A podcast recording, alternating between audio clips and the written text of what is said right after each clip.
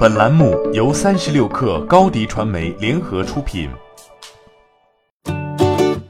本文来自三十六氪作者李琴。新造车公司投入了大量资金、人力来解决电动汽车的家电问题。未来部署了上百个换电站，小鹏汽车效仿特斯拉，要自建超充站体系。不管哪条路，其实都不是造车公司所擅长的。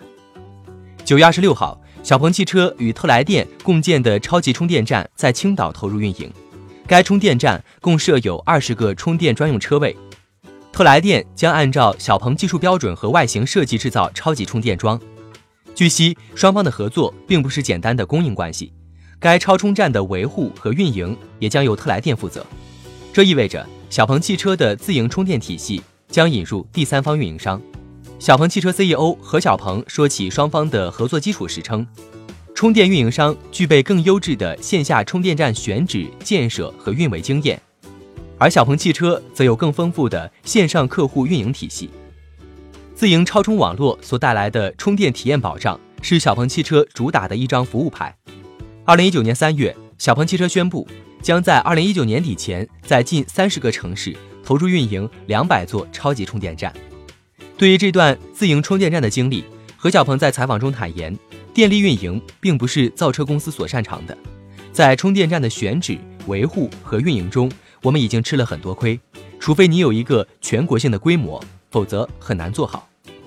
何小鹏说，未来在一二线城市这样的枢纽地区，小鹏汽车都会与特来电合作部署充电网络，而在一二线城市以外的下沉市场。小鹏汽车也将通过与授权超充站合作，扩大充电体系，部署充电体系，既要把运营做好，也要把成本控好，效率提高。随着与特来电合作充电站的落地和授权经营的开放，小鹏汽车仍将维持二零一九年底覆盖三十座城市、两百座超级充电站的目标。国内新造车势力在早期的运营规划中，都效仿了特斯拉的直营销售体系和家电网络。但是资本环境和市场环境骤然降温，让国内新创车企面临的资金压力陡增。